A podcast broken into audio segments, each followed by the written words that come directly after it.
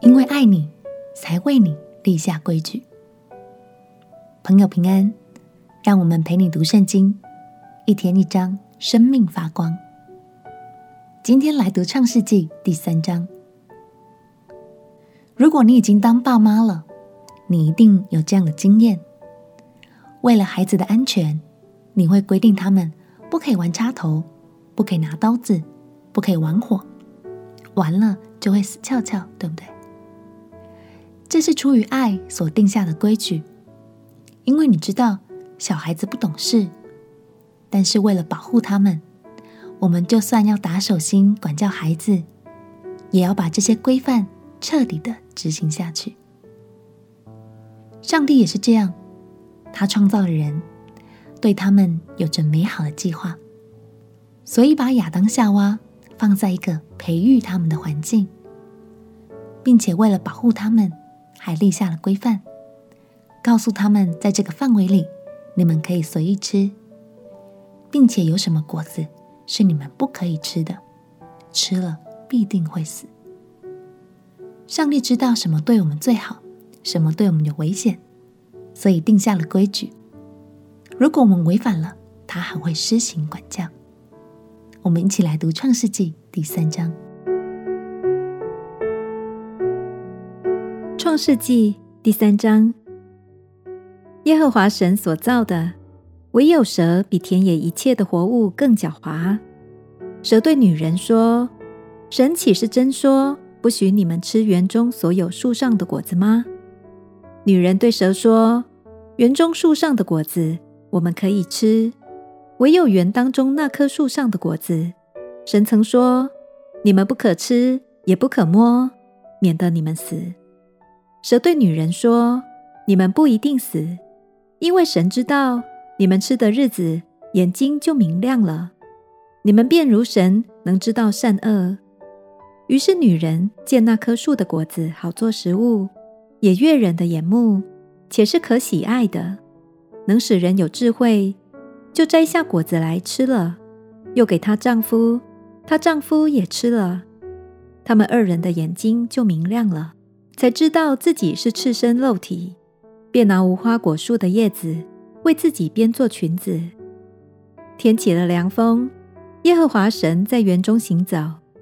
那人和他妻子听见神的声音，就藏在园里的树木中，躲避耶和华神的面。耶和华神呼唤那人，对他说：“你在哪里？”他说：“我在园中听见你的声音，我就害怕。”因为我赤身露体，我便藏了。耶和华说：“谁告诉你赤身露体呢？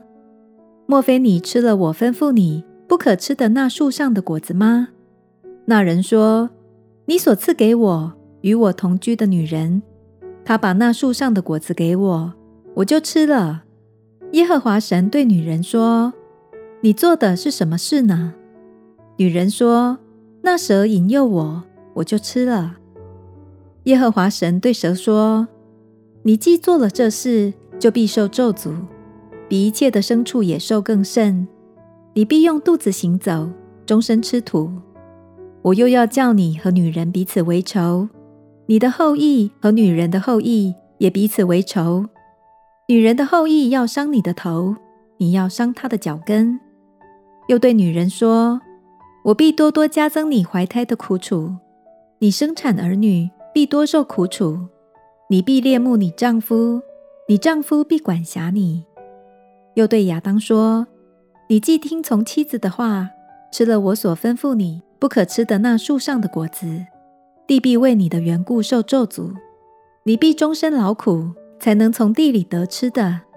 地必给你长出荆棘和蒺藜来，你也要吃田间的菜蔬，你必汗流满面才得糊口。”直到你归了土，因为你是从土而出的，你本是尘土，仍要归于尘土。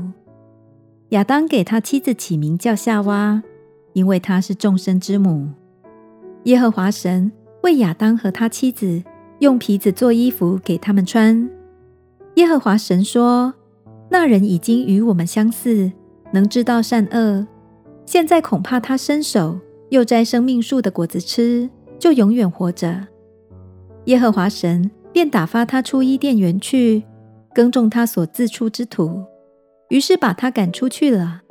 又在伊甸园的东边安设基路伯和四面转动发火焰的箭，要把守生命树的道路。这就是人开始违背上帝心意的那一天。原来在上帝的爱里面，人过得很开心、很平安。但是离开了上帝的爱，人们就只能靠自己，很辛苦的活着。其实圣经接下来有很多篇幅，正是上帝一路在帮我们想办法回到他爱里面的故事。想回到上帝美好的爱里面吗？让我们一起读下去。我们先一起来祷告。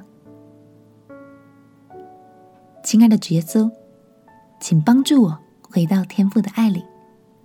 我不想再靠自己辛苦的活着了。感谢主，奉耶稣基督的圣名祷告，阿门。陪你读圣经，我们下一章见。